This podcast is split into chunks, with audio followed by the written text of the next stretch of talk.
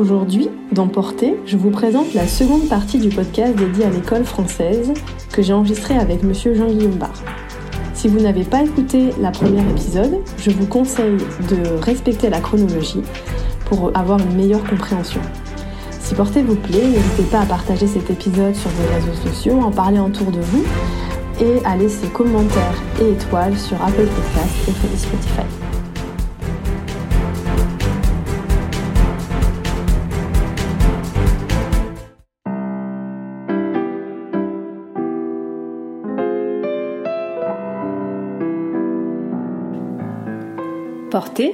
C'est un podcast sur la danse qui ouvre la porte à une communauté d'individus au parcours très différents, mais qui tous, chacun à leur manière, sont entrés dans le mouvement.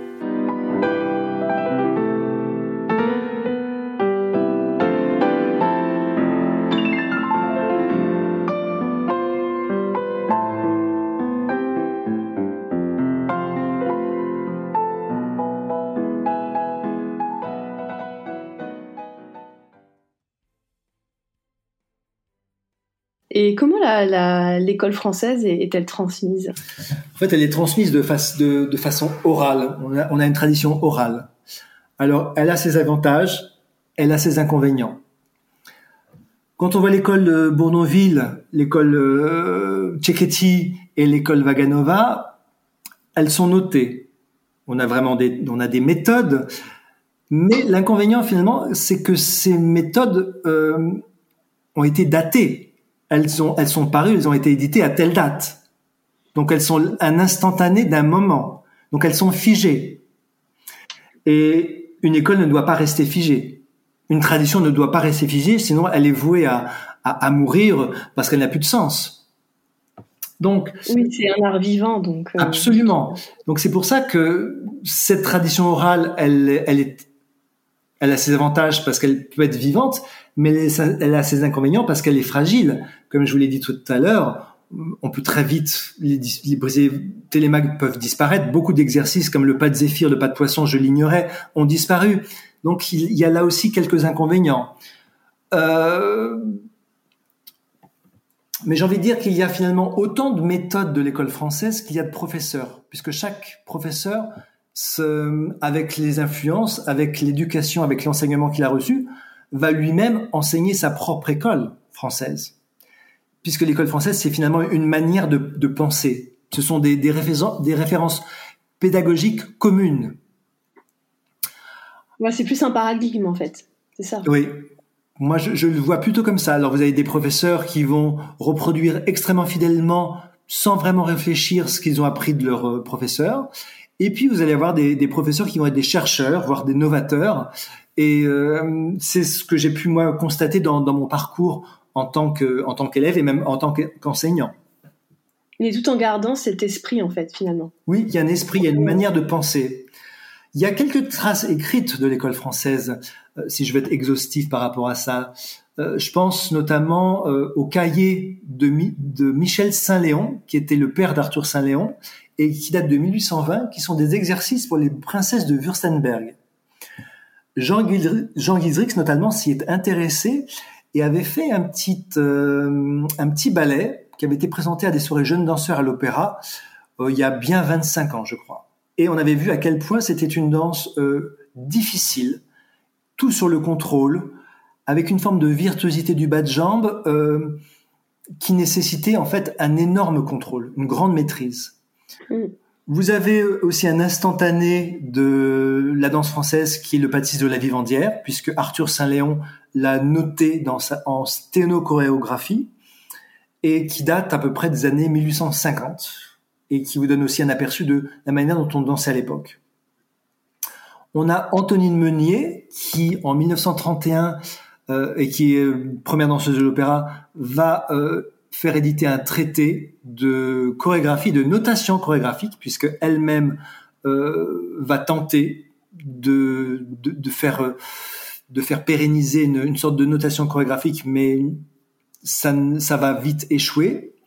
Toujours est-il que Pierre Dard, très récemment, euh, s'est intéressé à ce traité et a fait un gros travail de recherche par rapport à ça, mais que je n'ai pas encore pu consulter. Il y a même des films, apparemment des films dansés, de ces exercices qui ont pu être archivés. Nous avons les séries de Zambelli qui ont été rassemblées et qui se trouvent au CND à Paris, donc ils sont, on peut les consulter. Il y a aussi également les cahiers de Raymond Franchetti, mais qui sont dans le domaine privé. Je crois que c'est euh, une de ses, euh, sa dernière épouse qui a gardé ça précieusement, puisque Raymond Franchetti est quelqu'un qui notait ses cours, qui, préparait ses cours.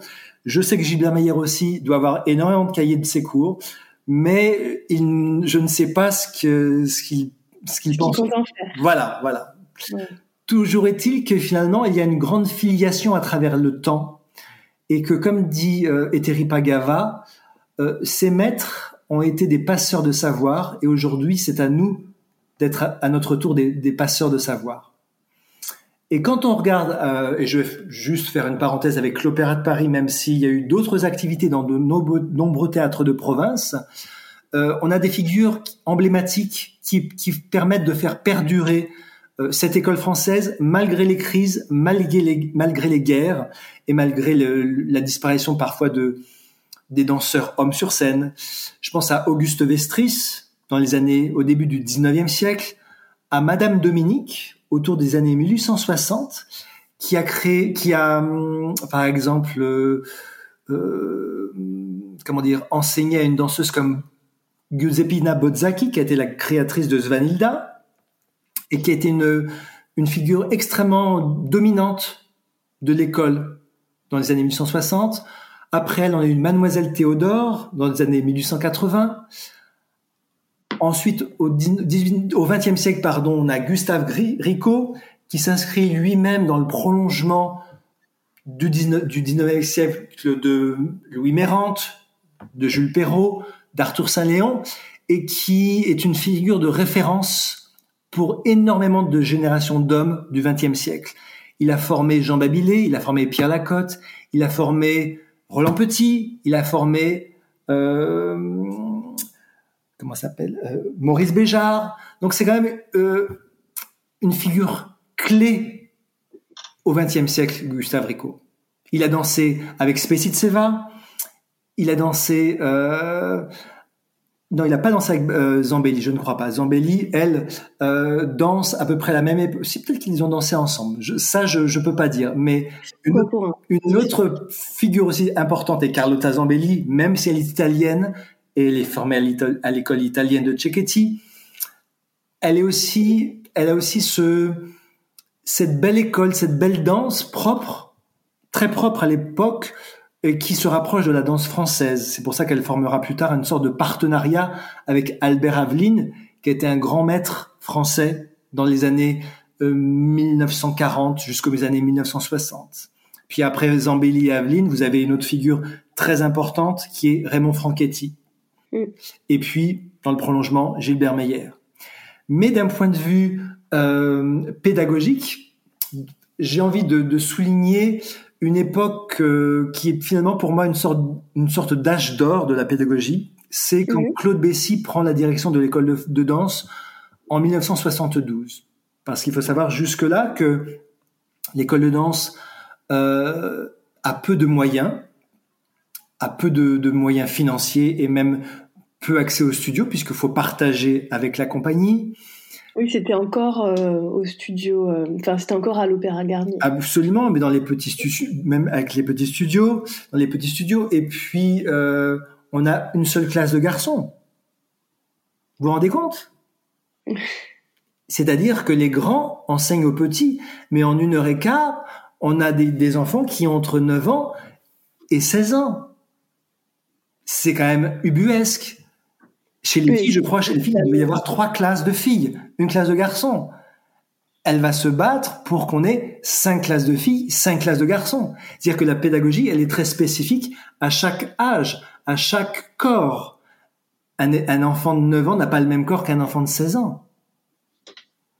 Donc, tout ça, elle va, elle va le mettre en place, elle va le développer, elle va se battre même pour avoir sa propre école à partir de 1988, l'école des ménages à Nanterre, où ils sont encore aujourd'hui, avec de grands studios, avec des moyens euh, qui étaient inespérés dans les années 1970.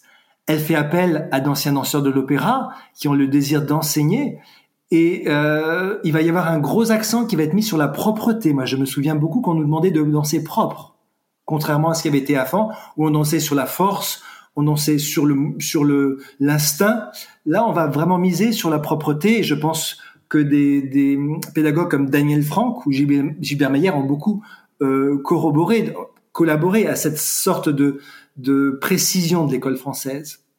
Mm. Chez les femmes, on a, c'est peut-être un peu discriminatoire de ne pas nommer tout le monde, mais on a deux piliers qui sont Jacqueline Moreau, qui était un grand sujet de l'opéra, et Christiane Vossard, qui elle, euh, qui est vraiment une légende vivante dans le sens où elle a été un, produit Zambelli et Aveline, c'est-à-dire qu'elle a, elle a vraiment euh, absorbé tout ce que savaient ses personnalités, digéré, et elle a été professeure non seulement à l'école de l'opéra, mais également au conservatoire. C'est-à-dire que elle, elle, elle a formé énormément de générations de danseuses et de solistes et d'étoiles non seulement en France, mais aussi des danseuses qui sont parties à l'étranger. Donc c'est finalement un, un personnage charnière qui va non seulement reproduire ce qu'elle a connu, mais qui va innover. Euh, je pense notamment à tous ces petits ragtime qu'elle faisait euh, à l'école de danse, qui était très très loin des, bases euh, très classiques de ce qu'on faisait euh, 20 ans avant.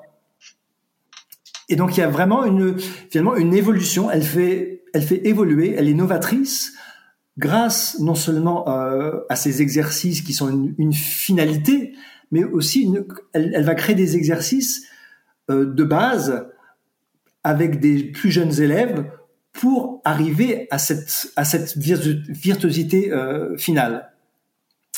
On a quand même quelques documents également euh, vidéo qu'on peut certains voir sur euh, YouTube. Et je pense notamment aux Variations du temps passé, qui est un film de 1986. Et on a un témoignage d'une danseuse, une première danseuse de l'opéra qui s'appelait Morissette Sébron, qui a dansé à peu près euh, dans les années 1920-1930.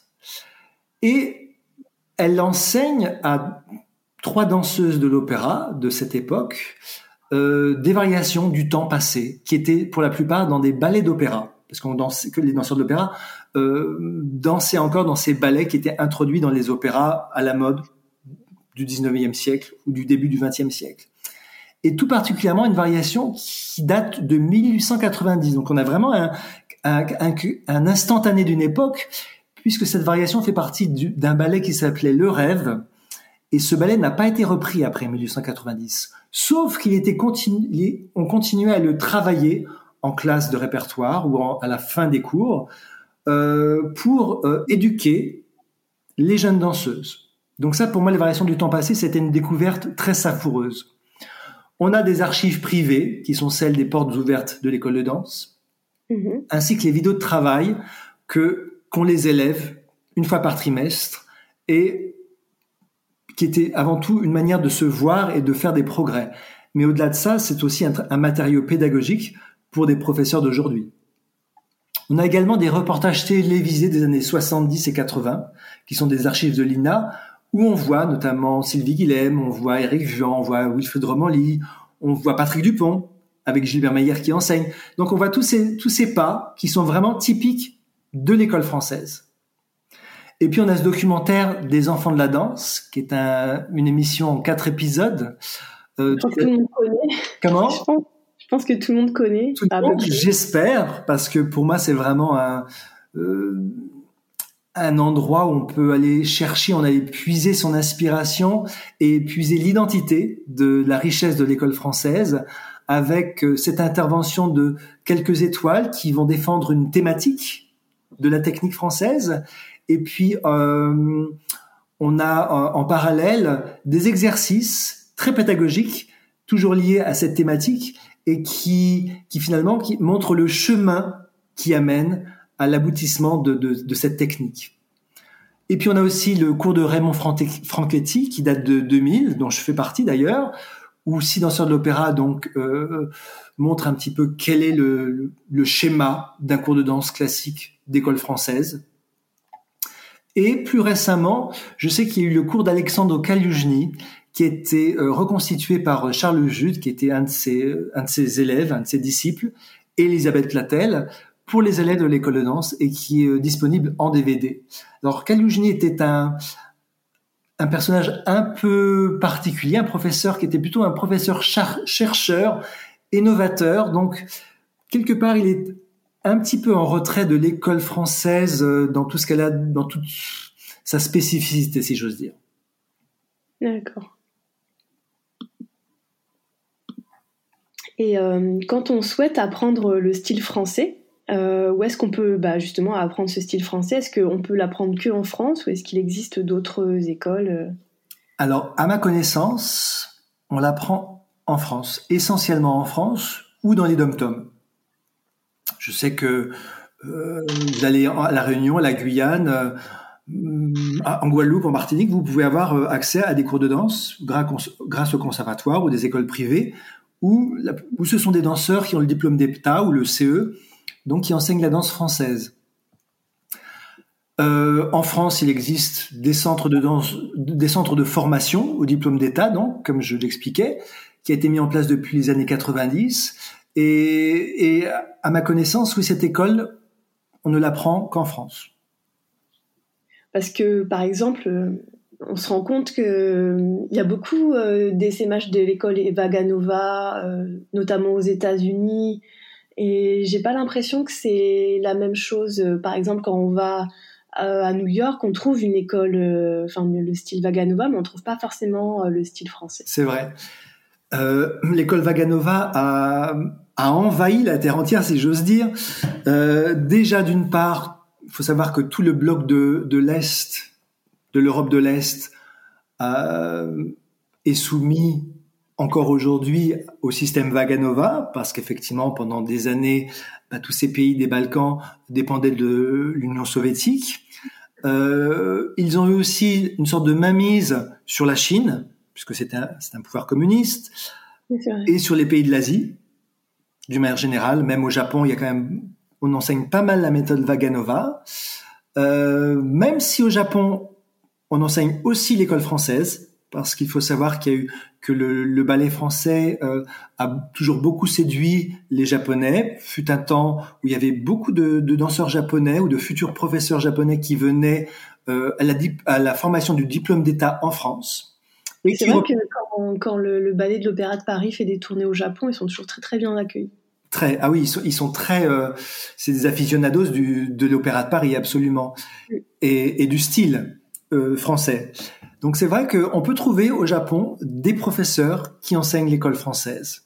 Mais si je, reviens sur les, États-Unis, euh, à la chute de l'URSS, de l'Union soviétique, il y a eu beaucoup, beaucoup de, de danseurs et d'anciens danseurs et de professeurs qui sont partis euh, s'installer aux États-Unis. Je pense à Washington, par exemple. Je sais que Irina Kolpakova, avec qui j'avais un peu travaillé sur euh, un ballet à l'opéra, euh, était partie travailler avec l'ABT à New York et aussi donner des cours à Washington. Donc ça explique pourquoi l'école Vaganova est aussi présente en Amérique. À Cuba, c'est quand même aussi également une école qui est fondée sur le système Vaganova, même si les Cubains ont mis aussi leur griffe à eux. Mais c'était quand même sous, sous emprise communiste mm, encore, encore aujourd'hui. Donc, euh, je pense qu'il y a, il y a tout cet aspect politique qui rentre en ligne de compte.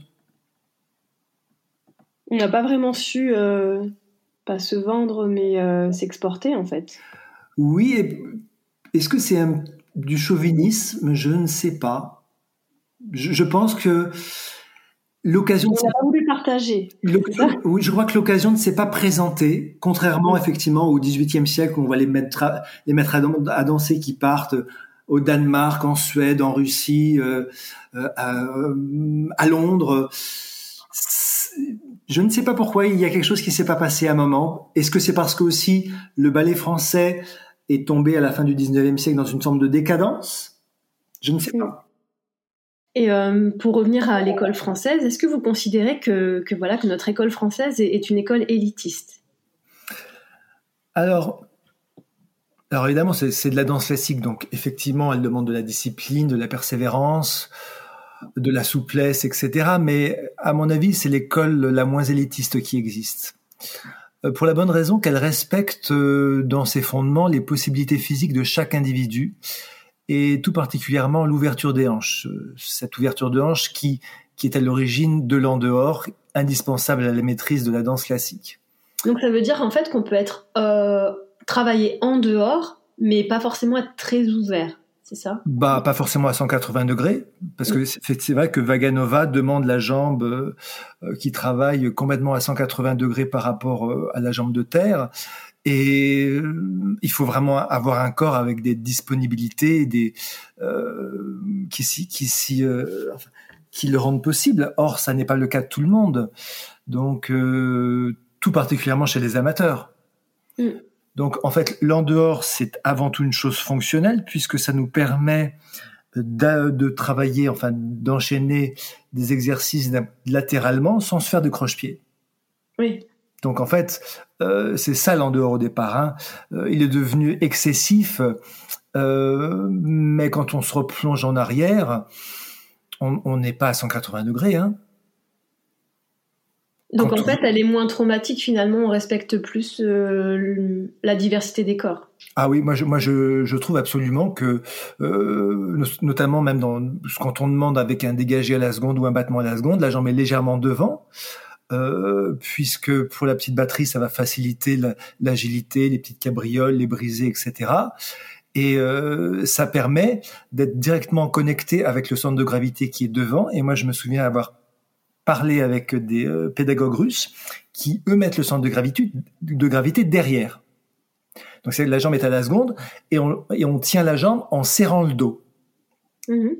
Et pour moi, ça me paraissait une hérésie puisque la ceinture abdominale euh, euh, et, et le centre de gravité, ils sont en dessous du nombril. Donc voilà, c'est vraiment deux concepts très différents.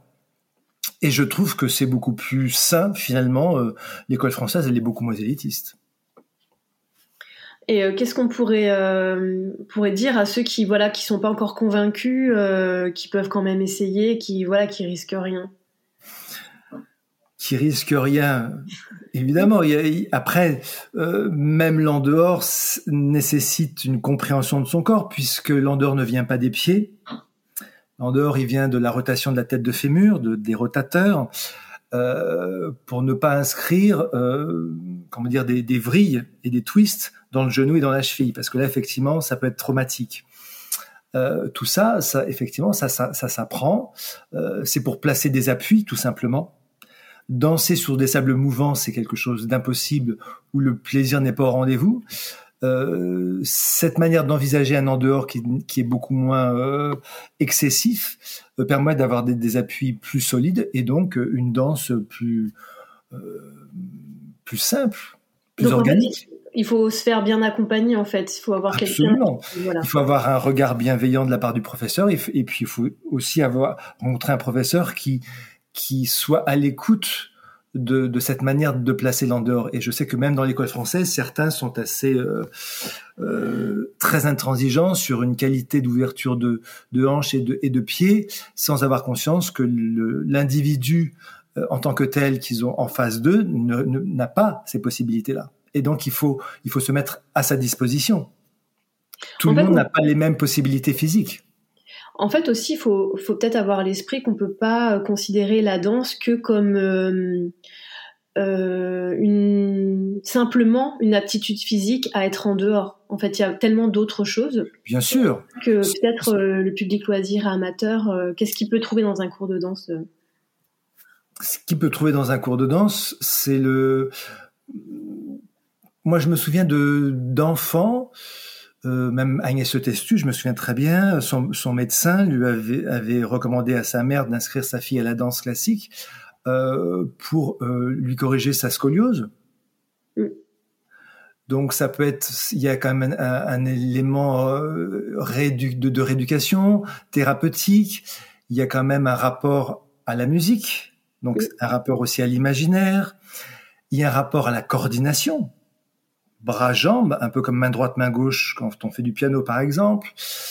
Euh, et puis surtout, il y a une manière de, de faire, euh, de connecter le cerveau et le corps, habiter son corps quelque part. Et ça, quand on, on, on fait de la danse, euh, de n'importe quel style d'ailleurs, c'est un enrichissement puisqu'on a vraiment une, c'est le cerveau qui envoie des informations dans le corps.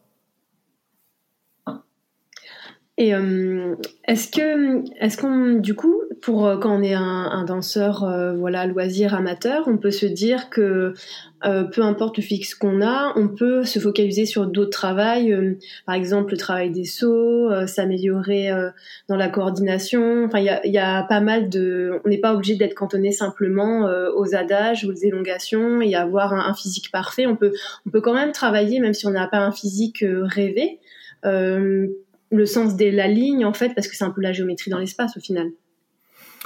Il y a, il mille et une manières de, s'améliorer tout au long de sa, de, de, sa vie, j'ai envie de dire. Moi, je sais que euh, ma sœur aînée, qui a été une de mes premières muses, euh, qui approche de la, de la soixantaine, elle vient d'arrêter la danse classique parce qu'elle avait vraiment trop mal partout.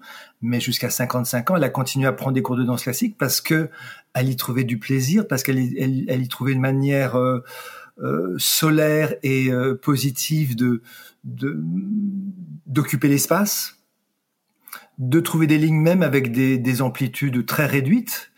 Euh, le, le, problème de la danse classique d'aujourd'hui, c'est que elle nous renvoie euh, des hyperextensions, des lignes, des comment dire, une image parfaite, une image athlétique qui s'approche de la gymnastique et qui peut faire penser à, un amateur qui, qui ne sera jamais à la hauteur. Donc il n'y a que la, performance qui compte au final. Et avec les années, en fait, c'est ce qu'on observe. Depuis euh, l'avènement de la gymnastique rythmique et sportive, et même avec le phénomène Sylvie Guilhem, finalement, ça fait beaucoup de mal à la danse classique parce que euh, on a voulu faire toujours plus et on a pris finalement en exemple déjà des décors qui ne sont qui sont extraordinaires.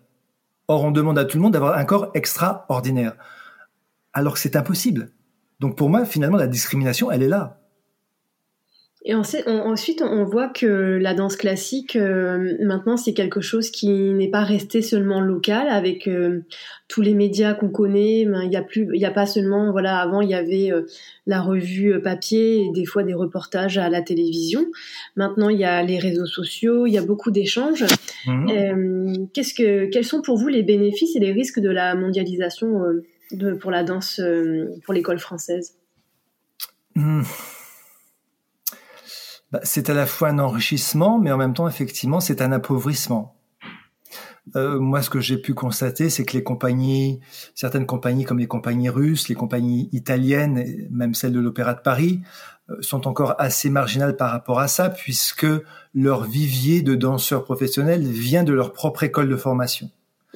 Donc il y a une forme d'homogénéité. De plus en plus, cette forme d'homogénéité, de, de, et décrier, puisqu'on veut, on veut mélanger tout ça. Pourquoi pas hein, Je trouve ça c'est très intéressant, mais mais au final, on, on, brouille toutes les cartes.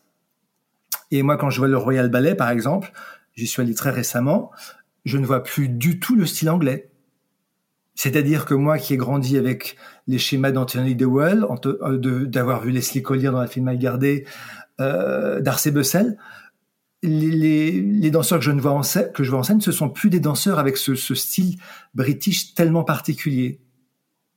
Et ça tient à quoi leur style en fait Si on résume euh, rapidement pour ceux qui voudraient être, qui sont un peu curieux? Eh bien, les grands danseurs, euh, par exemple du Royal Ballet, sont des grands danseurs internationaux, des, des, stars qui viennent de partout. Donc vous avez, vous avez un Cubain, vous avez euh, des Argentins, vous avez Brésiliens. De temps, euh, la plupart d'entre eux font un passage éclair à l'école du Royal Ballet, histoire de dire qu'ils sont passés par l'école du Royal Ballet. Mais en fait, dans la manière et dans la tradition de porter les bras, de, de, de, de, de placer les pieds, pour moi, ça n'a plus rien d'anglais. Quand vous, vous, regardez une vidéo des années 1990 et une vidéo d'aujourd'hui, ils sont très performants, mais ils ont perdu le, la saveur qu'il y avait dans l'école anglaise euh, auparavant. Et je trouve que pour le moment, euh, l'école française n'a pas n'a pas encore perdu ça, même si euh, elle peut paraître has-been parce qu'effectivement, elle n'est pas dans cette recherche de démonstration, d'avoir la jambe derrière l'oreille. De, euh, est-ce que c'est pour ça qu'elle elle tombe en désuétude? Parce qu'elle n'est plus le reflet de ce qu'on attend aujourd'hui? Euh, C'est possible, c'est possible. Est-ce que vous pensez vraiment que hum, l'école française est en désuétude dans le sens où hum, ça continue quand même de faire rêver pas mal de gens, même euh, très loin de nous au final? Est-ce que c'est pas justement parce qu'on a quand même su garder notre identité? Bien sûr, je, je, pense effectivement, c'est le, ça fait toujours rêver. Il y a toujours ce cliché, euh, euh, en particulier sur l'Opéra de Paris, l'école française, le prestige euh, qui correspond à un goût à la française. Mais j'ai envie, je dis souvent à ces gens-là, il ne faut pas se leurrer. L'identité de la compagnie tout particulièrement de l'opéra et pas seulement de l'opéra, euh, elle a énormément changé. Hein. On a quand même sur des 50% de contemporains, 50% de danse classique. Donc forcément, on n'a plus du tout la même euh, spécificité qu'auparavant. Et moins on fait le classique, moins on est performant. Ça, il faut pas se leurrer. Il faut pratiquer. C'est suffisamment fragile euh, et suffisamment, suffisamment difficile que quand on n'en fait pas suffisamment, et eh ben on perd sa technique. Et comme dans des autres compagnies, il y a beaucoup de, gens issus de concours internationaux, effectivement, qui ont des techniques très très fortes. Et je sais même pas si on peut appeler ça de la technique, parce qu'on, c'est quand même, il y a tout un héritage issu de l'acrobatie. Hein, il faut pas avoir peur de, des mots et, de et du cirque. Euh, c'est vrai qu'on peut paraître un peu pâle, un peu terne par rapport à ces, cette chose euh, très brillante et très athlétique. il faudrait que faudrait revenir sur un fonctionnement. Enfin, pour que ça, ça soit beaucoup plus solide, il faut compter euh, travailler à peu près quelle proportion de classique dans une compagnie telle que l'opéra? Bah, il faudrait. Ça, c'est pas moi qui fais les programmations et c'est pas à moi de le dire. Mais euh... regardez cette euh, cette unisson, cette capacité à euh, toutes les étoiles pourraient passer les fouettés, tout le je, corps de je, je, vous donne un exemple. Moi, quand je, je dansais il y a encore 20 ans, on était à peu, près à entre cinq ou six grands, grands ballets dans une saison. J'inclus aussi les Macmillan, les, les ballets néoclassiques. Mais ça veut dire qu'aujourd'hui, quand euh, les danseurs se retrouvent confrontés à un seul grand ballet où il y a 32 fouettés, un par an, et que, allez, je vais dire, il y a cinq ou six distributions d'étoiles, c'est-à-dire que chaque étoile a droit à, à trois fois dans l'année, dans une seule saison, à faire ses 32 fouettés sur scène. Vous imaginez la pression que c'est? Non, plus on les attend en fait. C'est tout le monde l'attend.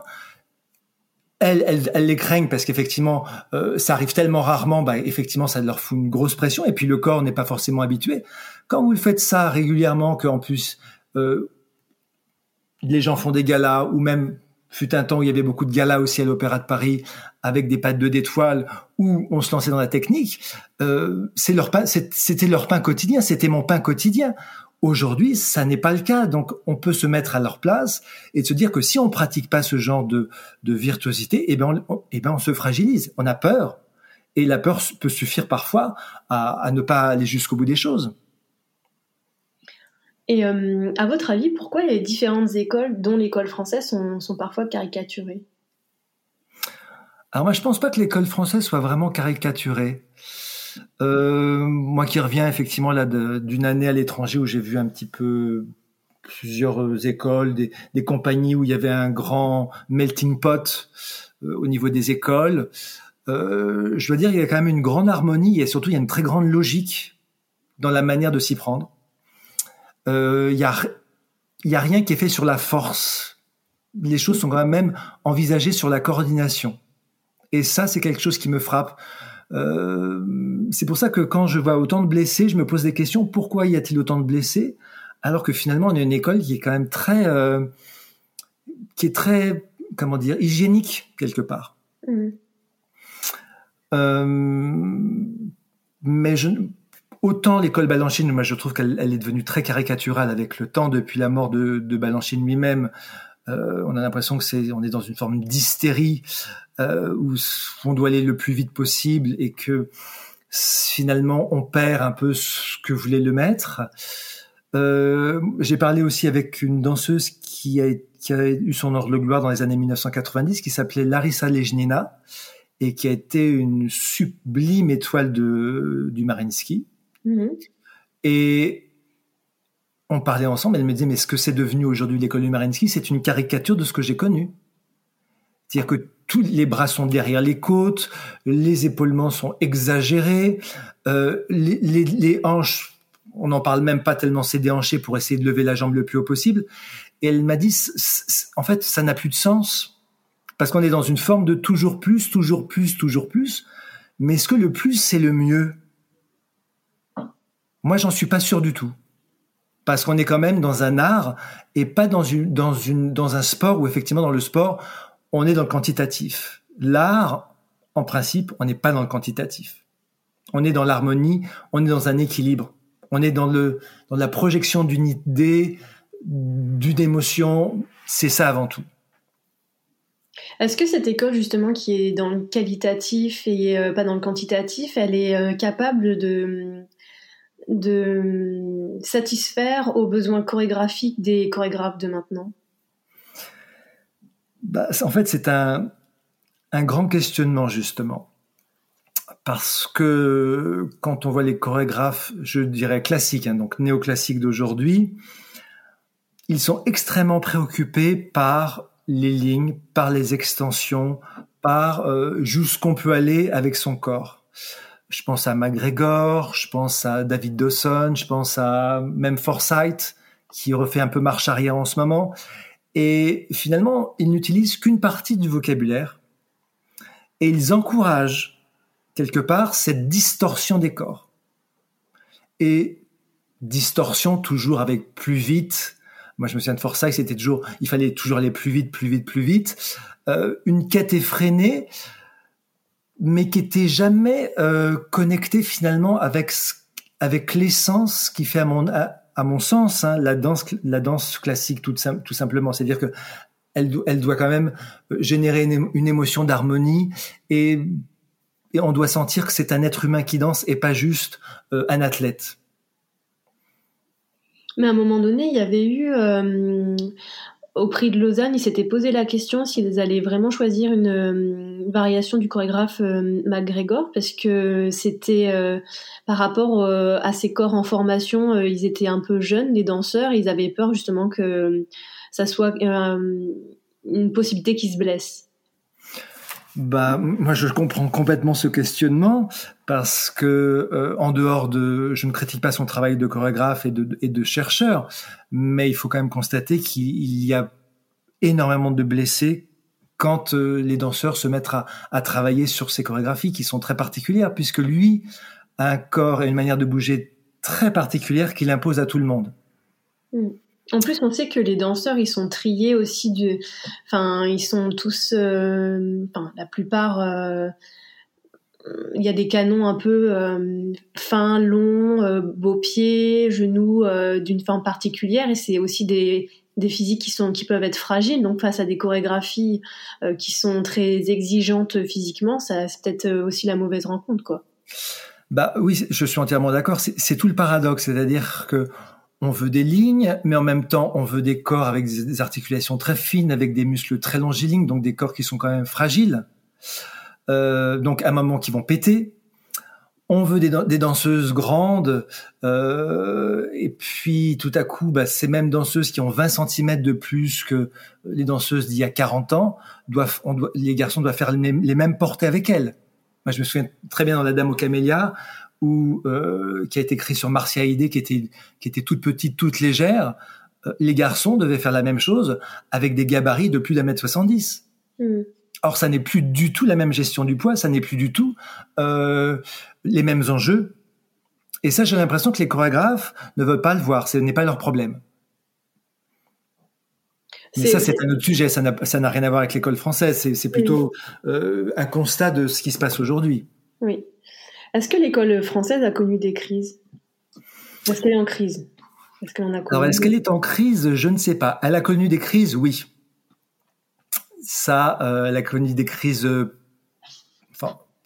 Euh, c'est surtout qu'elle a été. Euh, euh, oui, crise politique, crise sociétale, crise culturelle. Je pense notamment au 19e siècle, euh, avec tous ces abonnés où le où, l'opéra était devenu quand même euh, au milieu du 19e un, lieu un petit peu euh, de complaisance ou bah, pour pour que les, danseuses aient davantage un meilleur niveau de vie, elles avaient chacune un, abonné, un amant hein, qui, les, qui les entretenait.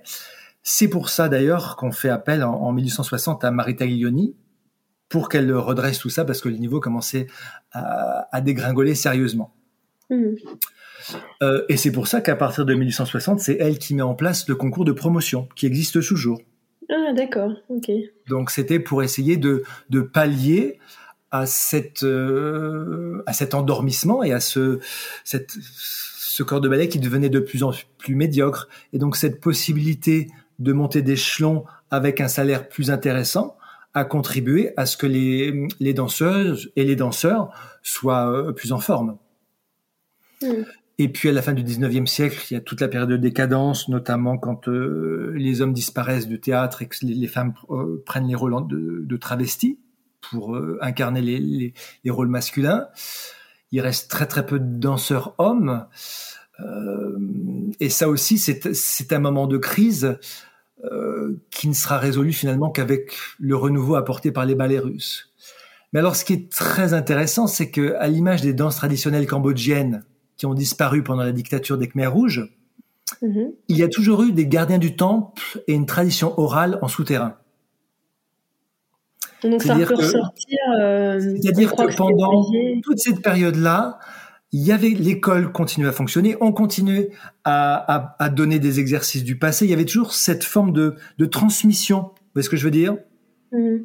Même si sur scène, on est dans une forme de décadence, dans le quotidien du danseur, dans la formation du danseur, euh, il y, a quelque chose qui a perduré. C'est pour ça qu'il y avait des, pédagogues, je pense à des noms qui, qui disent plus rien à personne, mais Madame Dominique, euh, Madame Théodore, elles ont fait beaucoup, beaucoup pour la pédagogie. C'est pour ça qu'aujourd'hui, on a, encore les brisés télémaques, la cavotte de Vestris, l'adage de Vestris, les brisés de Taglioni, tout ça, ça nous est quand même parvenu, malgré toutes ces crises euh, sociétales qu'a pu vivre euh, la danse française. Il y a aussi un autre problème qui pourrait fragiliser l'école française. Je me rends compte aujourd'hui que ma génération et même la précédente a eu l'occasion de, de travailler avec beaucoup de chorégraphes néoclassiques et contemporains, avec des professeurs invités enseignant une autre école, avec des maîtres de ballet étrangers. Je pense a Birgit Tom, qui a été euh, une répétitrice balanchinienne, Patricia Arvan, qui était anglaise, qui était très proche de Nouriev, et aujourd'hui Irek Moukhamedov. Leur façon de penser le mouvement et de le construire est différente. Et finalement, avec le temps, ces, ces, ces notifications, si j'ose dire, se sont intégrées sans qu'on s'en rende compte à notre école. Et si je me replonge dans l'ère Nouriev, Nourieff a trouvé chez les danseurs français un merveilleux matériel humain pour son travail de chorégraphe. Il s'est servi de leur rapidité du bas de jambe pour laisser libre cours à tous ses fantasmes, mais il a également imposé une certaine manière de faire et qui était parfois aux antipodes du style de l'école française. D'où ses prises de bec avec Michel Renaud ou Attilio Labis, par exemple. Il demandait par exemple que les assemblées soient collées tout de suite en l'air, alors qu'un assemblée dans l'école française, on plie, on sort la jambe, on saute, et c'est seulement au moment d'atterrir que les deux pieds se rejoignent. Pareil pour la petite batterie. Dans la petite batterie, on demande juste que le, ce soit juste les, chevilles qui se croisent et que ce soit pas seulement toute la jambe. Or, lui demandait que toute la jambe soit investie dans la petite batterie. Et ça, finalement, ça a un petit peu modifié la donne dans la manière de, d'enseigner, puisque aujourd'hui, finalement, la plupart des, danseurs euh, qui, ont connu cette, époque Nourieff, et même les bébés Nourieff dont je fais partie, on aurait plutôt tendance à enseigner ce que nous, on a, on a, on a fait, ce qu'on a mhm. appris et ce qu'on nous a demandé de faire. C'est très compliqué d'enseigner quelque chose qu'on n'a pas euh, expérimenté sur nous. Et en cela, finalement, il y a, alors je ne sais pas si on appelle ça une trahison ou plutôt une évolution, il y a quelque chose qui s'est modifié. Mais est-ce qu'au final, euh, même si ça a évolué, on va dire, est-ce que c'est transgressif par rapport à l'idée de base? Oui. Certaines choses sont transgressives parce qu'on n'est plus du tout dans la même euh, dans la même expressivité, on n'est plus dans la même la petite batterie. Par exemple, si on croise toute la jambe, ça va prendre beaucoup plus de temps.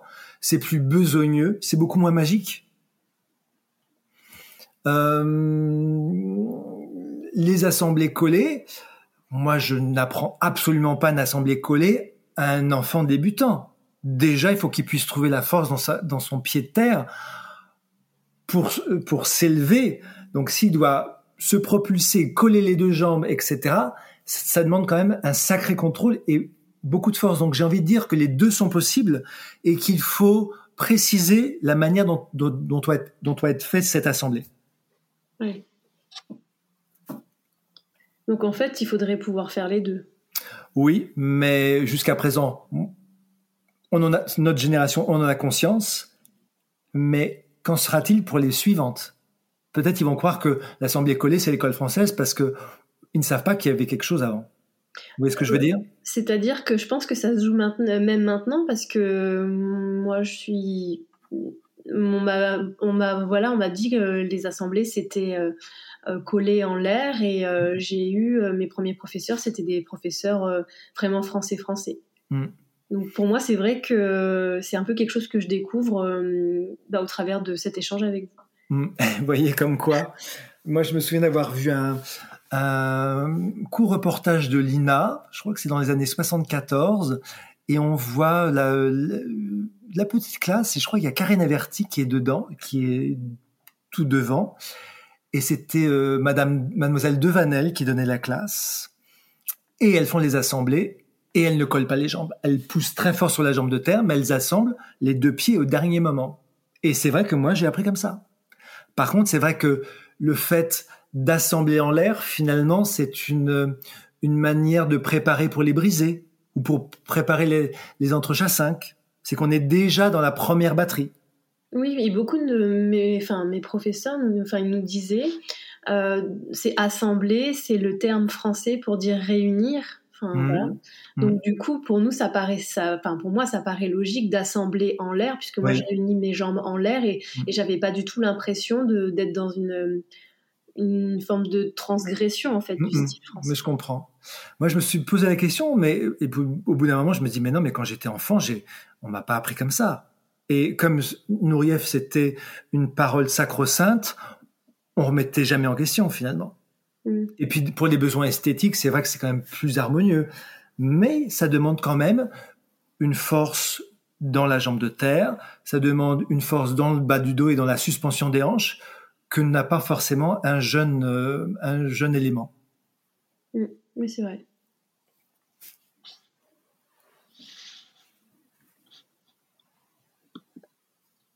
Et euh, si on en vient du coup à, certains termes euh, en français qui, sont, qui peuvent être évocateurs, est-ce que vous avez des exemples de spécificité de, de notre école française?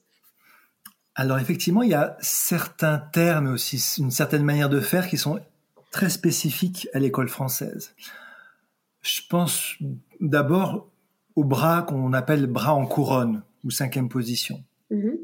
Et je ne l'ai pas, je ne l'ai pas entendu dans d'autres écoles. Et le bras en couronne finalement donne euh, non seulement donne une image, mais surtout une manière de porter les bras d'une certaine façon. Si on pose une couronne sur la tête et si on, on la retire, si on arrondit les poignets, on est dans une position où l'omoplate finalement est placé dans le bon sens puisque les petits doigts ou le, le plat de la main est vers le public. Vous voyez ce que je veux dire? Oui, oui. Je trouve que pour les, les enfants, c'est toujours intéressant de leur faire, de simuler, j'enlève ma couronne, d'arrondir les bras et finalement ils sont, le dos est bien placé. Ah oui, oui, bah, j'essaierai mercredi.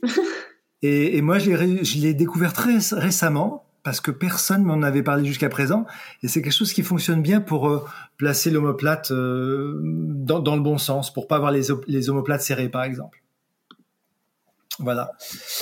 Le frapper, moi je sais que j'ai appris les frapper en frappant le sol avec le métatarse quand l'accent était à l'extérieur.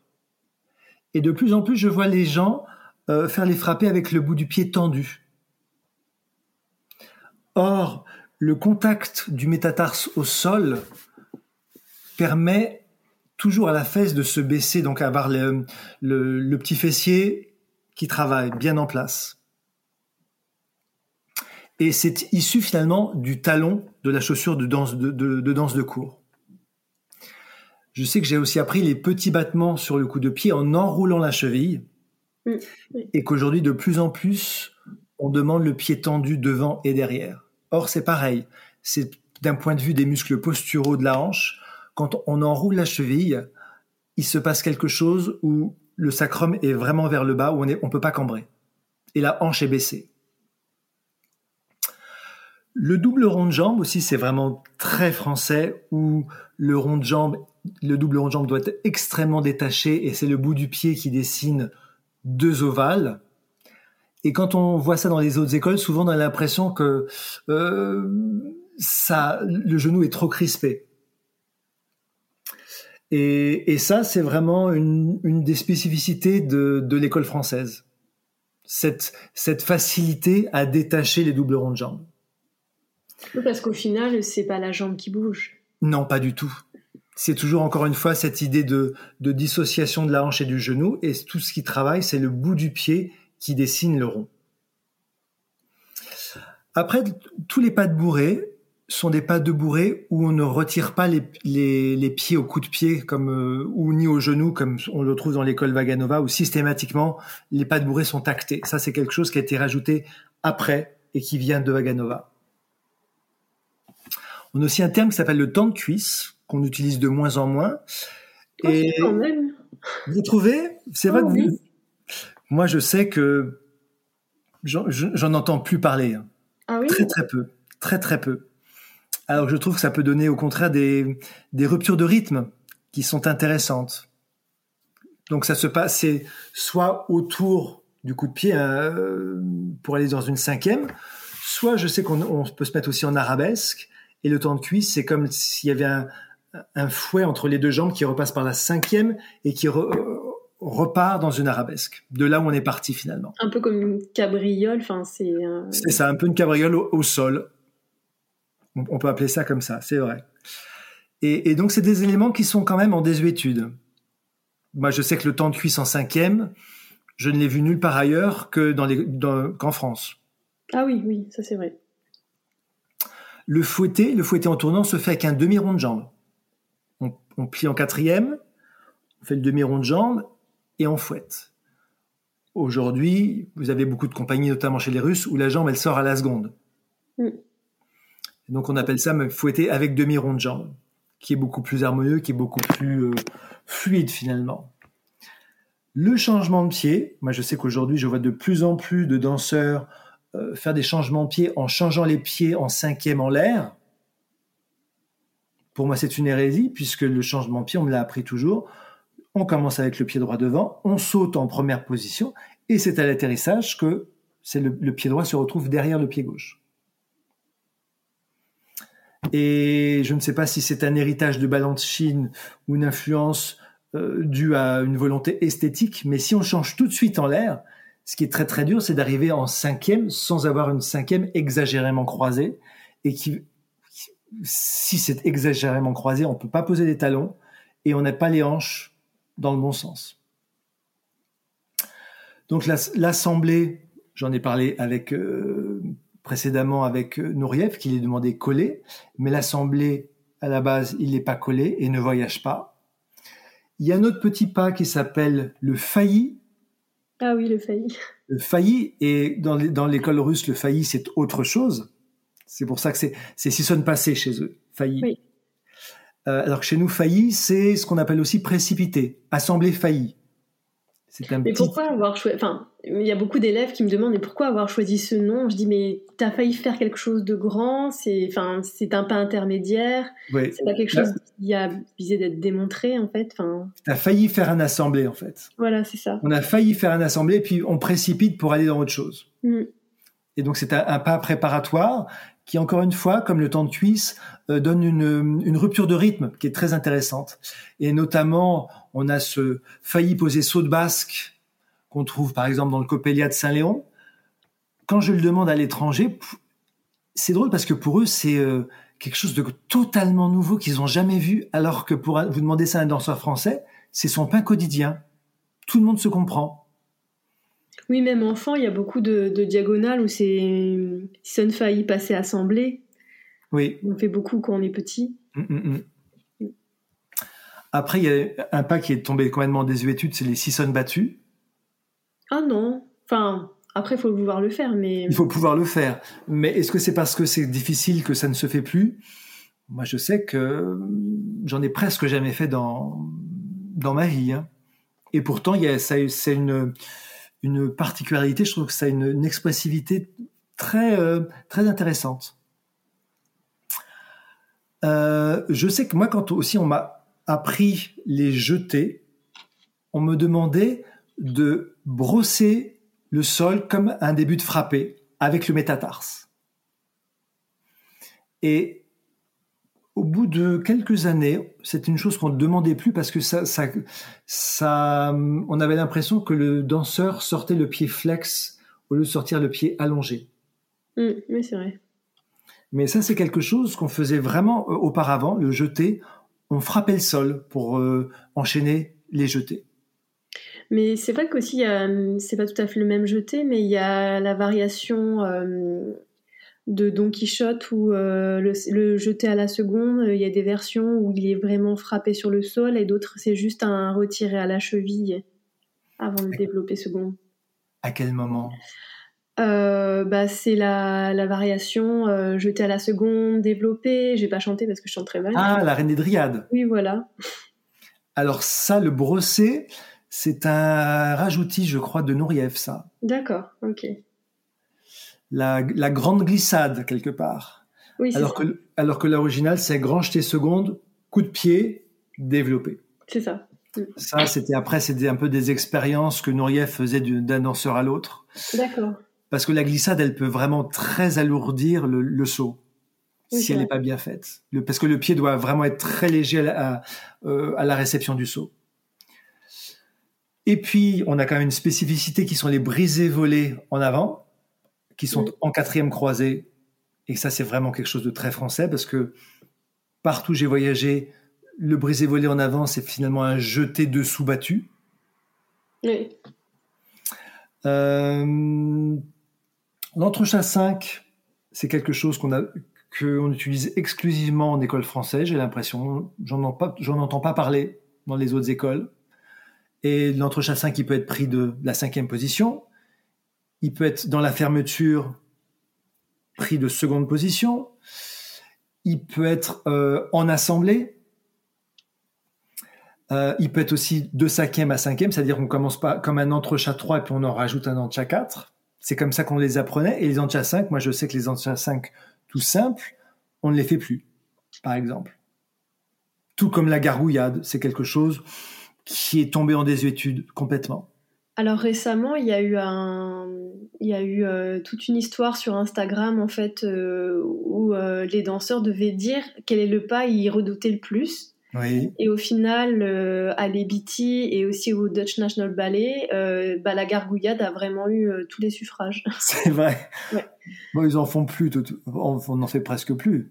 Bah, peut-être dans Casse-Noisette, mais. Euh, ah oui, c'est vrai que la fée dragée dans Casse-Noisette, elle y a droit. Mais la plupart du temps, elle fait un, malheureux saut de chat d'ailleurs. Oui. Et même, j'ai vu une, une vidéo d'Alexandra Danilova, donc ça remonte aux années 40, et elle s'embarrasse pas avec la gargouillade, elle fait saut de chat. Par contre, j'ai vu très récemment Marianella Nunez, et elle fait une gargouillade absolument à mourir. Superbe. Ça peut conserver d'une légèreté, d'une vélocité, c'est euh, c'est bluffant, totalement bluffant. Et puis le saut de basque, il faut savoir que le saut de basque auparavant ça s'appelait un jeté en tournant. D'accord. Parce que le saut de basque, c'est ce qu'on appelle le temps de flèche aussi chez nous. Le grand saut de basque. Ah oui.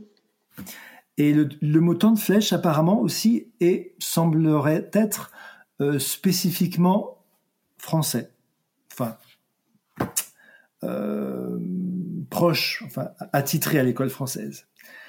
Et puis, on a enfin, pour finir, le fameux pas de bourré grand jeté en tournant. Ah oui.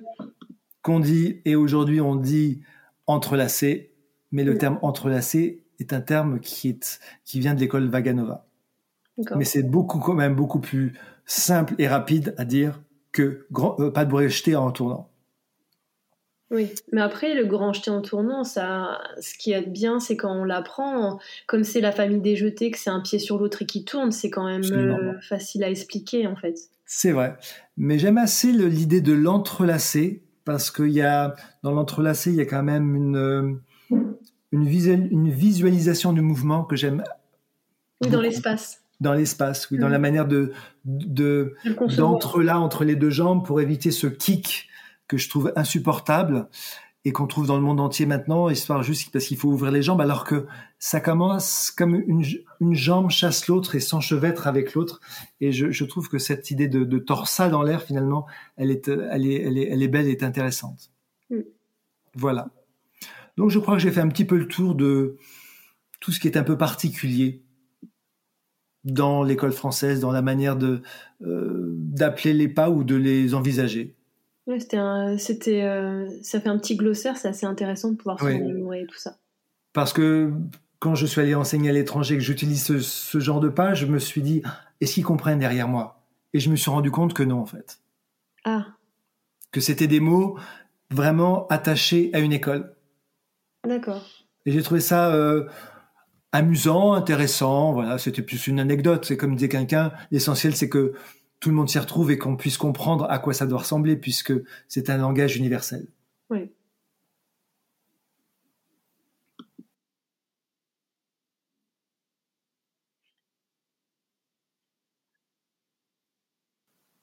Mais après, il y a un questionnement qui me vient par rapport à ça. C'est bien d'avoir gardé tous ces pas, mais euh, moi, j'ai en discuté avec une collègue, on est toutes les deux des professeurs de danse classique. Mmh. Euh, on a un peu l'impression, euh, enfin superficiellement, parce qu'au fond nous, on l'a toujours, mais qu'on a un savoir qui commence pas à s'appauvrir, mais qu'on ne peut plus transmettre mmh. parce que on n'a plus personne à qui le transmettre en fait. On n'arrive jamais à arriver jusque là. Ça, je, je suis d'accord avec vous. Effectivement. Là, il y a, là, je parle du passé passé où la danse classique était quand même faisait partie de la de la culture et, du quotidien de de la population, si j'ose dire. En tout cas, c'était reconnu comme tel. Aujourd'hui, on la danse classique et notamment l'école française euh, doit doit faire avec certaines critiques de de personnalités. Euh, même du ministère de la Culture. Hein, c'est quand même difficile de la faire vivre et de la faire perdurer, mais je pense que ces gens-là réagissent parce qu'ils n'ont pas de connaissances et qu'ils n'ont pas la culture de ce qu'est la danse classique. Euh, mais toujours est-il que on essaye malgré tout de, de, de, la, de la maintenir vivante, même si on peut pas faire perdurer les choses que j'explique et je suis d'accord. On, on, on, est vraiment dans une forme de pas de vulgarisation, mais c'est c'est la même chose avec la musique. Vous savez, quand j'entends, euh, c'est euh, on fait on fait des, des, des, CD avec des compilations de musique classique. C'est euh, ah j'aime pas la musique classique, mais ça j'aime bien. Je sais pas si vous, avez déjà entendu ce genre de titre. C'est une manière de vulgariser les choses pour essayer d'amener les gens à bah, c'est un peu comme à la télévision, il y a des, des émissions, euh, bon, je citerai pas forcément le nom, mais je pense que beaucoup reconnaîtront, où il y a des enfants, euh, ça fait un peu Jacques Martin, on leur dit c'est bien, c'est bien, et voilà, c'est un nom un peu prétentieux et en même temps, euh, ils n'ont pas forcément des critiques très constructives mm-hmm. parce que j'ai l'impression que c'est écrit d'avance les scénarios. Mm. Et en fait, ça donne une image un peu, euh, ben, pas très juste de la réalité de la danse classique. En fait, c'est un peu dommage. C'est tout le problème, c'est-à-dire qu'à la fois il y a une forme de visibilité, mais en même temps, on est tellement dans les clichés que les gens finalement finissent par être persuadés que c'est ça. Mm, et c'est pour ça que quand on voit les séries, aujourd'hui il y a quelques séries qui sont sur la danse classique ou sur l'opéra, et que pour des besoins de scénario, enfin de scénario, alors on fait des, des trucs terribles, avec beaucoup de, harcèlement, de ceci, de jalousie. Alors effectivement, ça, ça fait vendre, ça, ça, ça, les gens sont en la laine, mais euh, ils, ils, finissent par être persuadés que c'est comme ça que c'est à l'intérieur du théâtre, d'un théâtre, alors qu'aujourd'hui, en 2023, c'est plus comme ça du tout tout ça a énormément évolué. C'est beaucoup plus sain. Mais c'est pas pas mieux, pas pire que d'être dans un open space dans une grande entreprise. Au final. Pas du tout, même, je dirais c'est plus sain. Mm.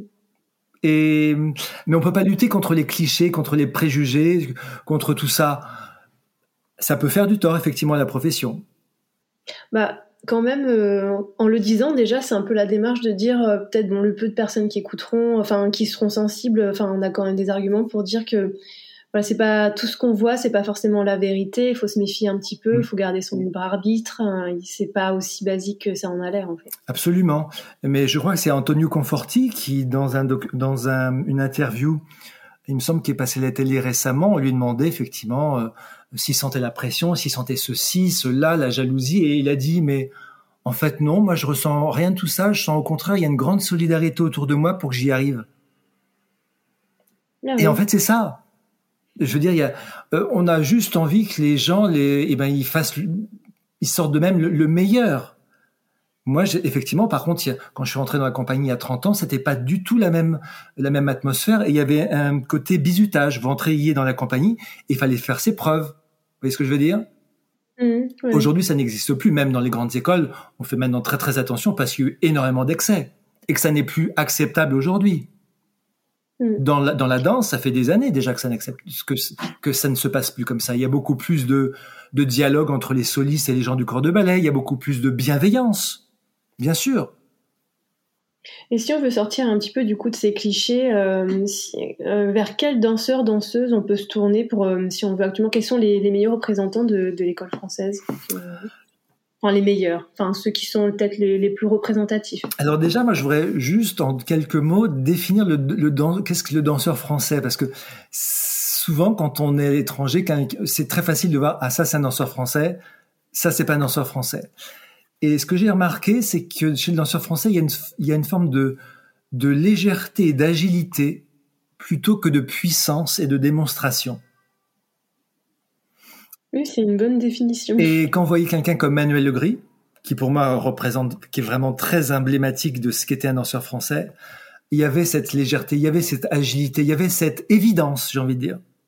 Hmm. C'était évident que c'était comme ça qu'il fallait faire et pas autrement. Il n'y a pas cette, il y a pas une, sorte de, de surpuissance, de, de, choses un peu besogneuses où il faut montrer qu'on est le plus fort. Et, et, je, et moi, je le définirais comme ça, le, danseur classique ou la danseuse classique. Hmm. Et je me tournerais peut-être d'abord vers le passé. Moi, je sais que j'ai été euh, bercé dans mon enfance par euh, des danseurs comme Noëlla Pontois, qui pour moi était la danseuse française par excellence. C'est-à-dire, le, on ne sentait jamais l'effort. Et pourtant, c'était beaucoup de travail. Euh, quelqu'un comme Monique Loudière, comme même Elisabeth Platel dans, son style. Euh, chez les hommes, euh, était un grand danseur français, Manuel Legris, Michael Denard, euh, même Cyril Atanasoff aussi, c'était vraiment toute la technique française. Mm. Et puis dans les danseurs d'aujourd'hui, euh, bah, chez les étoiles, vous, moi je dirais presque tous les étoiles, hein. enfin même tous les étoiles. Mathieu Gagnot, c'est vraiment un danseur français par excellence. Mathias Eman, n'en parlons pas. Hugo Marchand, c'est aussi euh, le danseur français euh, emblématique malgré sa, sa haute taille, comme je l'expliquais. C'est quand même quelqu'un qui peut aller très vite. Malgré ses 1m93, il peut faire des exercices de petite batterie euh, et, et, et c'en est bluffant. Donc c'est vraiment de la technique. Euh, Germain Louvet est aussi vraiment un danseur classique, agile plutôt que puissant. Euh, Paul Marc aussi.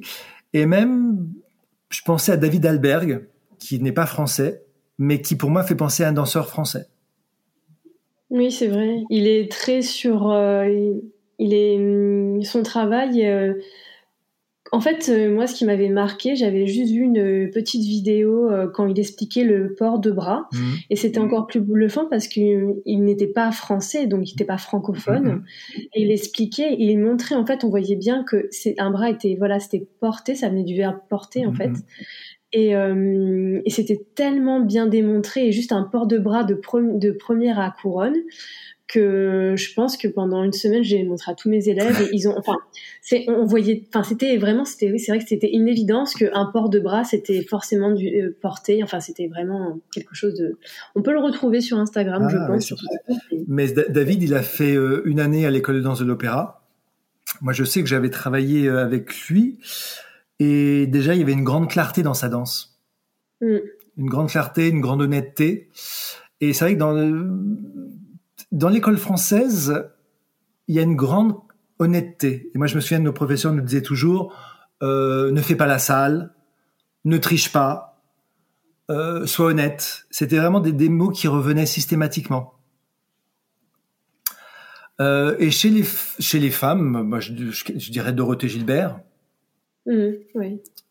qui n'est pas une danseuse d'une qui n'est pas hyper souple, qui lève pas les jambes jusqu'à la tête, et pourtant dans sa manière de coordonner les mouvements et d'amener le mouvement, c'est quand même euh, l'école française dans tout dans tout ce qu'elle a de, de, de pertinent.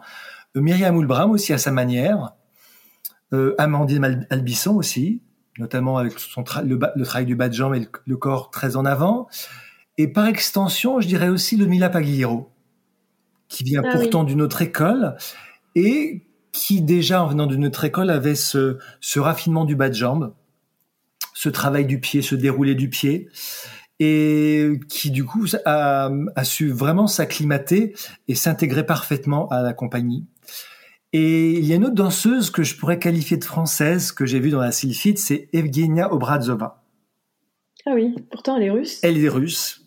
Et pourtant, euh, regardez la Sylphide, regardez Ondine, que Pierre Lacotte avait chorégraphié pour elle, regardez Marco Spada, elle a une manière de s'y prendre. Il y a une décontraction dans tout son corps quand elle, quand elle, est, euh, elle va vite, qui est vraiment typiquement de l'école française. Ah oui, c'est amusant. Mm. Il n'y a pas du tout ces accros ou cette, cette force pas, que peuvent mettre parfois partout euh, euh, les danseurs russes. Là, elle, au contraire, c'est ça, c'est d'une grande limpidité, d'une grande fluidité. Et si on se tourne vers les, les ballets, euh, qu'est-ce qui représente mieux le répertoire euh, voilà, de, cette, de notre école? En fait, les, les ballets de l'école française, ils, maintenant, ils sont au répertoire de l'école de danse.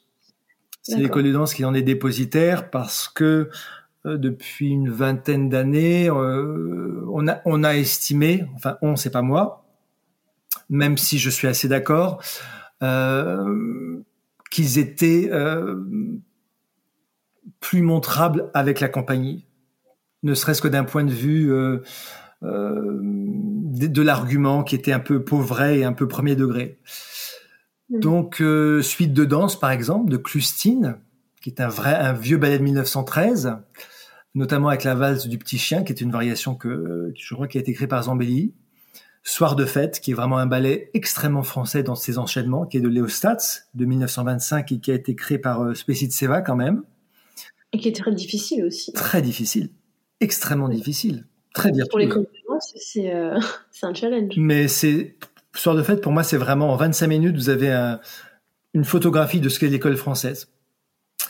Les deux pigeons également, dans la version d'Aveline, que donne régulièrement l'école de danse.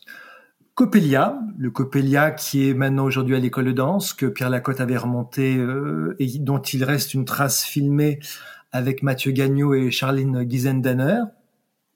Je crois que c'était en 2000 ou 2001, 2001 je crois. Et puis après, vous avez d'autres ballets comme Suite en blanc, qui pour moi est un vrai ballet français, même si c'est de, c'est de Serge. Parce qu'on a quand même une, une pluralité, une diversité de vocabulaire qui est extraordinaire. Moi, c'est vraiment un ballet que j'aime beaucoup parce que euh, abstraction totale, pas de décor, pas de costume, juste le rapport de la musique et, de, et du mouvement. Un autre, un autre euh, ballet très français, c'est Grand Pas Classique. Oui, c'est vrai. Qui est souvent extrêmement euh, mal dansé par d'autres que des danseurs français. C'est-à-dire que ça a quand même été créé par Chauviré, donc il y a quand même tout un chic, il y a quand même une élégance, il y a une arrogance aussi.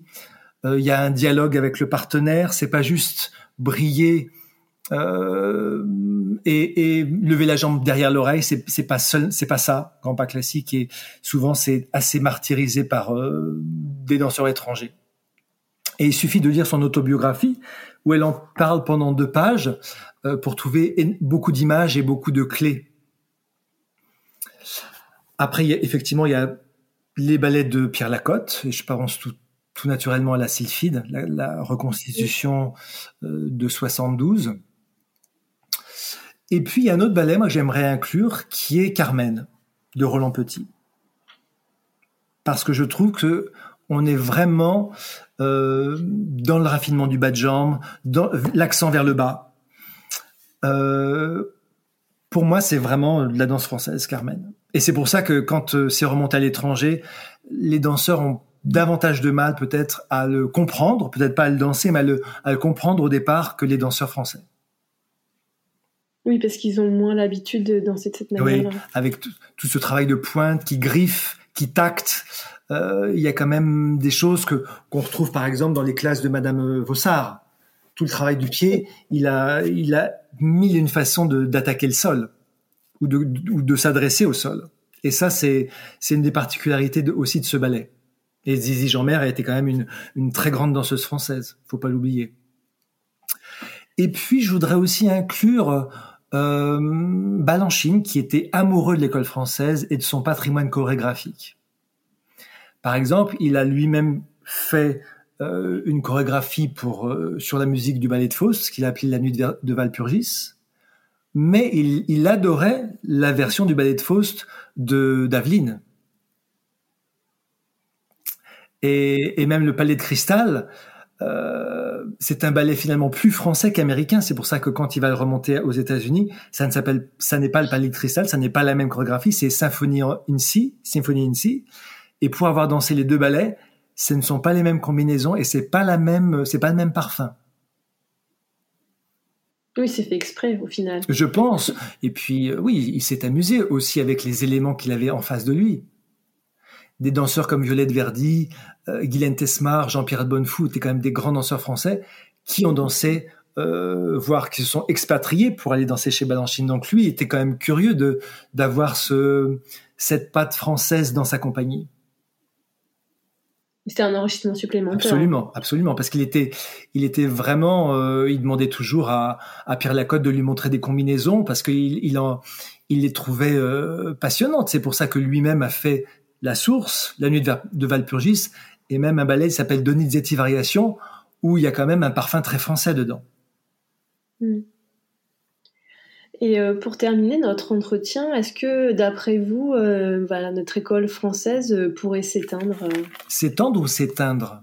Bah, Un peu les deux. C'est quoi, à votre avis Enfin, le risque, c'est est-ce qu'elle a des chances de s'étendre et au contraire, est-ce qu'on pourrait la voir disparaître? S'étendre, ça me paraît improbable. Parce que déjà, la, la France est un tout petit pays comparé à la Russie ou aux États-Unis. Euh, et comme je l'expliquais tout à l'heure, euh, les gens aujourd'hui, et même les danseurs, veulent appréhender la danse classique comme quelque chose de spectaculaire. Or, la danse française euh, ne flirte pas vers ce côté spectaculaire. Elle est finalement restée assez fidèle aux au préceptes de Louis XIV. Vous ce que je veux dire? Mmh, Élégance, bon goût, raffinement.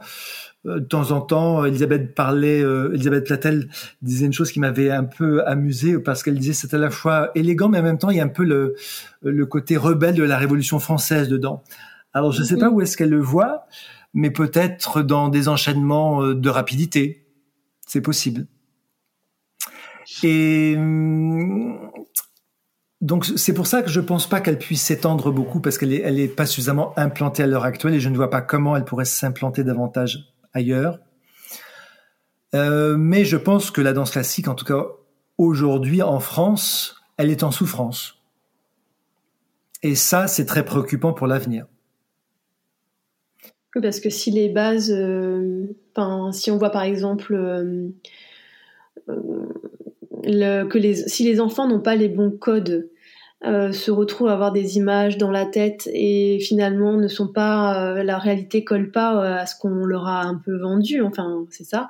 Puis après qu'ils rencontrent des professeurs qui sont pas formés correctement parce qu'il y a voilà il y a parfois et même c'est valable dans les autres disciplines des professeurs qui ne sont pas de formation classique mais qui enseignent la danse classique et du coup on passe un peu à côté d'une forme de vivier pour euh, c'est un peu pyramidal en fait. Si la base s'appauvrit, forcément euh, l'élite aussi. Hmm.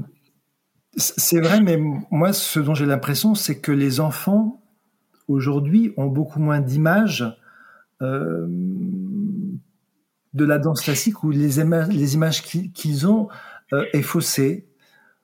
Certains aussi peut-être manquent de curiosité, tout simplement. Moi, je, je m'en suis rendu compte. Hein. On les invite, on, on, veut les emmener à des spectacles, mais finalement, ils viennent pas. Ah. Des futurs professionnels, hein, qui, des gens qui sont dans des conservatoires euh, euh, supérieurs. Hein. Euh, et puis, ou alors qui ne visualisent pas ce qu'ils ont envie de faire, et finalement, ça s'arrête un petit peu à leur personne, à leur, à leur ego. Alors, est-ce que c'est parce que maintenant il y a trop de trop d'outils vidéo, trop, trop de banques d'images. Je, personnellement, moi, je suis un petit peu perdu par rapport à ça. Mais en dehors de ça, moi, ce que je remarque, c'est que en France, on essaye de, la désinguer, la danse classique. Euh, dans un conservatoire national supérieur, je crois que c'est à Lyon, ils essayent de réunir le cursus contemporain et le cursus classique sur les cours de danse classique. Et ça, ça veut dire qu'on va tirer vers le bas les gens qui veulent faire du classique. Parce que le, le niveau sera pas suffisamment euh, suffisant en fait. Bah, l'exigence pour être un bon danseur classique et si on veut en faire son métier, l'exigence et le, elle, doit être euh, optimum. Moi, on n'est pas du tout compétitif avec ce qui se passe en Asie ou même ce qui se passe en Italie ou ce qui se passe ailleurs. Donc, euh, à force de décrier euh, la danse classique, etc., on en vient parfois. Moi, je parle avec des professeurs qui sont dans des conservatoires. Alors, on fait venir des intervenants. Puis bon, bah, comme on fait venir des intervenants, il faut bien les mettre quelque part au niveau des plages horaires. Alors, on sucre le, cours de danse classique, on sucre le cours de répertoire, on sucre tel, tel cours. Et en fait, j'ai l'impression que les, les, on oublie que c'est du quotidien et que c'est on a besoin de temps pour se, pour apprendre. Encore plus aujourd'hui qu'avant, puisque euh, cette danse classique, elle est devenue de plus en plus invisible. La danse contemporaine, elle a pris énormément de place. La danse euh, de rue, elle a pris beaucoup de place, même dans l'univers des médias. Et est-ce qu'il y a des, des, des ballets classiques en prime time aujourd'hui à la télé? Non. Alors, Dieu merci, il y a le replay. Dieu merci, on a la possibilité avec euh, avec certaines chaînes euh, de s'abonner et d'avoir de voir des ballets quand on quand on le veut. Mais on tombe pas par hasard sur sur un, sur un ballet. C'est pour ça que c'est important aujourd'hui que les les danseurs étoiles et les, et les gens qui ont une certaine visibilité puissent envoyer un message positif de ce que c'est que la danse classique. C'est très important. Mais parfois, c'est un peu le contraire. Euh, Je suis d'accord. J'ai l'impression que parfois, on se dit, mais à quoi ils jouent? À quoi ils jouent? Ils ont, Ces gens-là, ils ont une responsabilité. Si c'est pour désinguer, si c'est pour anéantir, il y a déjà d'autres personnes qui le font. Et peut-être qu'on peut, on peut faire évoluer les choses pour que les choses soient, comment dire, plus, plus fluides, plus légères dans l'organisation, etc mais il faut qu'elle ait une forme de visibilité et surtout que on comprenne pourquoi ça reste indispensable. L'art classique, c'est quelque chose qui élève l'esprit, c'est quelque chose qui élève l'âme et c'est connecté avec la lumière. Tout le monde a besoin de lumière. Une plante, elle a besoin de lumière pour pousser. Se complaire dans son mal-être, ce qui est plus, si je schématise hein, complètement la danse moderne, la danse contemporaine, euh, c'est c'est extrêmement anxiogène, c'est de pire en pire. Moi, je sais que tous les matins, quand je donne mon cours de danse classique, euh, ça me fait respirer, ça me ça me rend vivant. Je me sens connecté avec les autres, mais je me sens connecté du, avec d'une manière positive, de manière harmonieuse, sans sans sans tension. Et pour moi, la danse classique, c'est ça qu'elle véhicule avant tout, au-delà de la jambe, la jambe très haute qui finalement, c'est presque accessoire. Hmm. On verra ce que ça donne dans l'avenir. J'espère que bah, parfois on se dit que c'est une crise et puis les choses reprennent. Peut-être qu'on est dans la partie souterraine à l'heure actuelle. Peut-être, je, je, je, le souhaite. Je le souhaite. C'est pour ça que les nouvelles générations, ils ont, une très grande responsabilité. Très grande eh responsabilité parce que moi, avec ce que j'ai vu depuis un an à l'extérieur, j'ai vu des danseurs, j'ai vu un public qui adore la danse classique. Mais vraiment. Et qui ne comprennent pas pourquoi il faudrait qu'elle disparaisse. Parce que tout le monde me dit à chaque fois, c'est la base de tout. Oui, c'est vrai, qu'on entend souvent. Et souvent, euh, en plus, quand je vois les ballets danser, ils sont dansés entre guillemets d'une manière assez premier degré. C'est-à-dire que, moi je sais qu'à l'opéra, en tout cas, on essaye toujours de comprendre la motivation du mouvement, si c'est une motivation euh, dramatique entre deux personnages, et c'est pour ça qu'on fait tel mouvement à tel moment. Et Nourieff, euh, dans ses grands ballets, a donné cette directive-là, ce qui fait que c'est, y a une forme de, de théâtralité à l'intérieur de la chorégraphie elle-même, ce qui n'est pas forcément le cas dans toutes les autres versions. Et c'est pour ça que c'est les danseurs d'aujourd'hui ont, vraiment euh, ce devoir de faire avancer de pair cette technicité, mais aussi la théâtralité, la dramaturgie, plus que jamais, pour que ça, ait du sens et que ça puisse parler à tout le monde. Eh bien, sur ces mots, on va essayer de garder ça comme une conclusion euh, positive. Je vous remercie euh, beaucoup pour, euh, euh, votre temps et d'avoir pris vraiment la patience de, de, répondre à chacune de mes questions avec autant de minutie. Merci beaucoup. Avec plaisir.